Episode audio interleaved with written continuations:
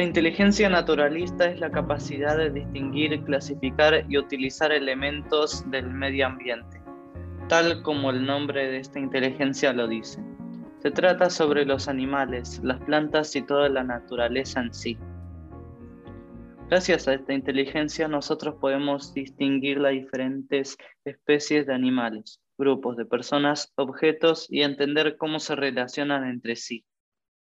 Según Gardner, la inteligencia naturalista se desarrolló en los tiempos primitivos, donde estaban los primeros humanos. Tiene sentido ya que para la supervivencia necesitaban reconocer las especies útiles y peligrosas para su ganado. Los mismos con las plantas para alimentarse y asegurarse de que no ingirieran algún tipo de planta dañina. Empezaron a especializarse en clasificar el mundo natural, la flora y la fauna en diferentes categorías. Yo por lo que he estado viendo, de lo poco que he estado viendo, podría decirse que también hay dos maneras de desarrollar la inteligencia naturalista, que sería una a través del estudio de los animales, uno decir, uno estudiar los animales y otro a través de la interacción con los animales, yo refiriéndome en el caso de la fauna. Porque no es lo mismo a veces lo que puede hacer un científico que estudie determinada especie por ejemplo, que estudie los ornitorrincos o los ajolotes, a capaz una persona que esté más especializada en interactuar con ellos, a veces sea porque, por ejemplo, tiene un refugio de animales o es veterinario, aunque en un caso veterinario podría ser de ambos casos, porque tiene que saber tanto la fisionomía del animal como saber interactuar con él. Porque los, los animales son muy, ¿cómo se dice? Perciben mucho el ambiente. Eso es lo que tiene a veces que incluso son más sensibles que el humano. Por decir ejemplos, tienes, ah, tenemos el ejemplo de, por ejemplo, personas como Frank Cuesta o César Millán. César Millán que se dedica a domesticar perros, supongo que debe tener una inteligencia naturalista desarrollada para poder entender a, los canes, a, los perros y saber cómo actúan, por qué tienen determinados comportamientos o el caso de Frank Cuesta, que tiene un refugio de animales, que un tipo que rescata animales y también debe saber cómo interactuar con ellos. O también quienes tienen la inteligencia naturalista desarrollada de un lado más científico, como Darwin, con, por ejemplo, su teoría de la evolución, alguien quien estudiaba los animales. Si bien no, no sé, no tengo el conocimiento de saber si el, si el hombre interactuaba con animales también como estos dos ejemplos, pero que sí los estudiaba y, los clasificaba. Siguiendo con el este comportamiento de clasificar tanto el mundo natural de la flora y la fauna en diferentes categorías se puede ver en niños pequeños, quienes sienten curiosidad por el contacto por la naturaleza y sienten mucho interés por los animales. A algunos incluso les gusta recolectar insectos. Más adelante en las etapas de la niñez puede haber también este interés cuando empiezan a acudir a campamentos o cosas así.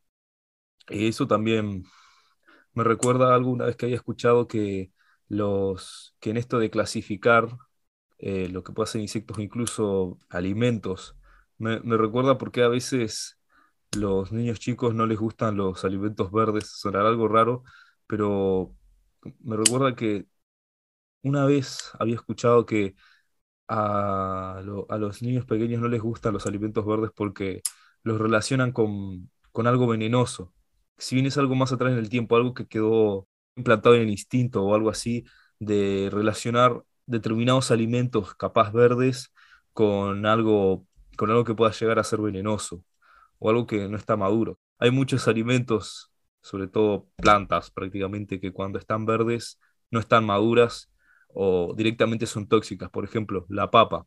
La papa, la patata, es cuando está muy verde, hay partes que puede llegar a ser tóxica.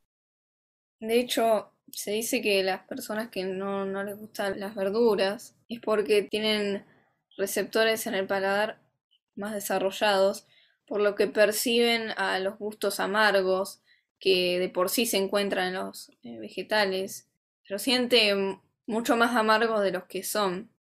Por ejemplo, eh, hay causas genéticas y físicas, según los nutricionistas, también tiene que ver con hábitos sociales y enseñanza.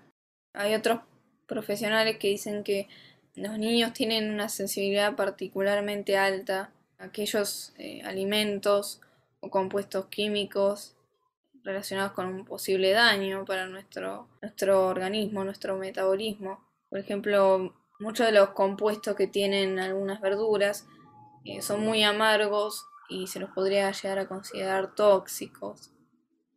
Y bueno, esto explica que la sensibilidad al amargo sea elevada en todas las personas, pero especialmente en niños pequeños e, e incluso en madres gestantes. Se dice también que esta sensibilidad va reduciéndose a medida que cumplimos años, muy posiblemente por la pérdida de receptores o también por la dificultad de los receptores de transformar este tipo de estímulos en señales nerviosas que lleguen a las áreas sensoriales cerebrales y que así, bueno, sean interpretadas. El sabor fuertemente amargo provoca un rechazo y mientras que los sabores amargos, suaves o moderados son aceptados, al igual que los sabores dulces y los salados. Cabemos decir que no significa que no deban comer vegetales, todo lo contrario, coman vegetales. Esto también aplicaría ya que antiguamente las cosas eran, supongo que más venenosas, no estaban domesticadas las plantas. El trigo de hoy no se compara al trigo de hace mil, dos mil, tres mil, cuatro mil, cinco mil, no sé cuántos miles de años. Así que no sean quisquillosos, cómanse sus vegetales, que ese sabor amargo es solo del pasado. Dicho esto, pasemos a lo siguiente. ¿Cómo podemos desarrollar esta inteligencia?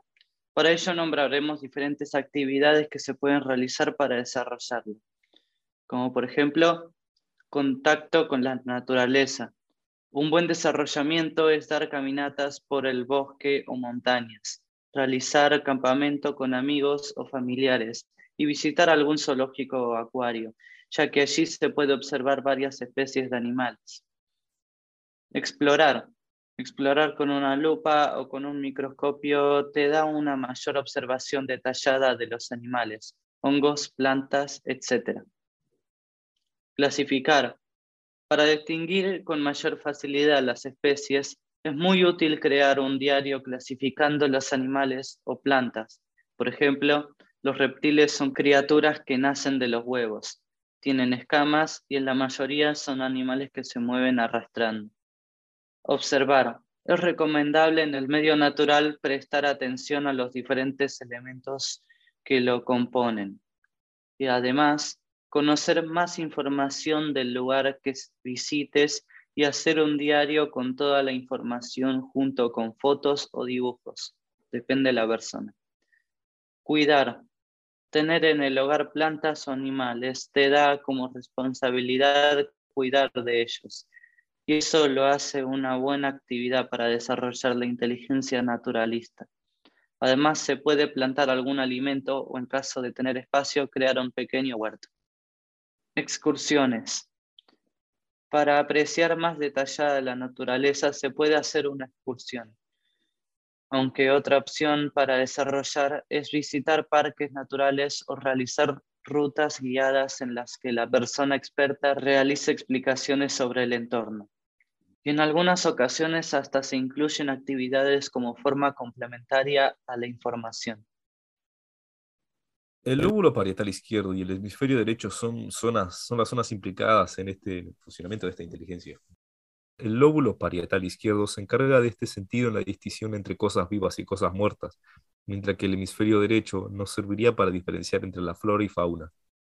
Las personas cuyo desarrollo de esta inteligencia es alta presentan las siguientes características. Mayor conciencia y preocupación sobre el medio ambiente. Por ejemplo, los ecologistas presentan un alto nivel de esta inteligencia. Conciencia y percepción sobre el entorno. Identifican la fauna y la flora. Capacidad de adaptación a diferentes entornos. Sensibilidad y orientación hacia la naturaleza.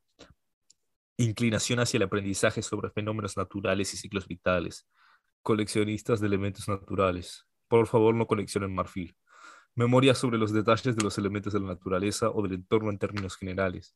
Intereses por la observación, identificación, interacción y cuidado de animales y plantas, mostrando empatía por ellos. necesidad de estar en contacto con el medio natural y tendencia a la exploración del medio y curiosidad por él. Estas personas con alto desarrollo de la inteligencia se inclinan hacia profesiones o disciplinas como biología, veterinaria, botánica, zoología, paleontología, jardinería, agricultura, seguridad forestal, entre otras. Ejemplos de varias personas cuyas profesiones están relacionadas con este tema son Charles Darwin, como habíamos mencionado previamente, quien es un famoso naturalista inglés cuya famosa teoría trata de la evolución biológica por selección natural. Básicamente es la idea de que las especies cambian a lo largo del tiempo, dan origen a nuevas especies y comparten un ancestro común. También Alexander von Humboldt, quien fue un explorador y naturalista prusiano, considerado el padre de la geografía moderna, o Jacques Cousteau y Carl Sagan, que ambos divulgadores ayudaron a despertar y mejorar la inteligencia naturalista de toda una generación. Esta inteligencia, a diferencia de otras como la lógico-matemática o visual-espacial, trabaja con tipos de contenido muy concretos o específicos, o sea, solo los que están relacionados a los entornos naturales. El hecho de que se aplique solo a estos contenidos no hace que su conceptualización sea más clara o definida, sino lo contrario. Hay un debate filosófico, de hecho, acerca de lo que es y no es natural, y en qué sentido estas dos situaciones son ontológicamente diferentes entre sí. Por ejemplo, las hortalizas fueron profundamente alteradas a lo largo de los siglos y milenios a través de la selección artificial, tal como algunas especies animales. Pero bueno, ese es otro tema para otra discusión. Sin embargo, la inteligencia naturalista originalmente no haría referencia solo a la flora, la fauna y aquello que encontramos en entornos relacionados con la naturaleza. Parte de esta confusión podría venir del hecho de que en un principio Gardner explicó muy vagamente en qué consistía este nuevo tipo de inteligencia, dedicándole apenas unas líneas. Las menciones al entorno natural servían para crear una imagen potente que sirviera para ejemplificar en pocas líneas en qué consistía este nuevo concepto. Así pues, eh, aunque Gardner habló sobre la capacidad para llegar a conocer bien el entorno natural, también aclaró que tal y como él la entendía, también estaba implicada en el reconocimiento y clasificación de todo tipo de objetos y artefactos, como coches, zapatillas, etc. Es por eso que la inteligencia naturalista estaría definida, más que por ser un reflejo de nuestra capacidad para aprender de entornos naturales, por ser un reflejo de nuestra capacidad de aprender acerca de todo tipo de entornos y de interactuar adecuadamente con los elementos que hay disponibles en ellos. Personalmente me gustaría más entender a la inteligencia naturalista como una inteligencia que se dedica solamente a la comprensión de objetos relacionados con, la, con los entornos naturales.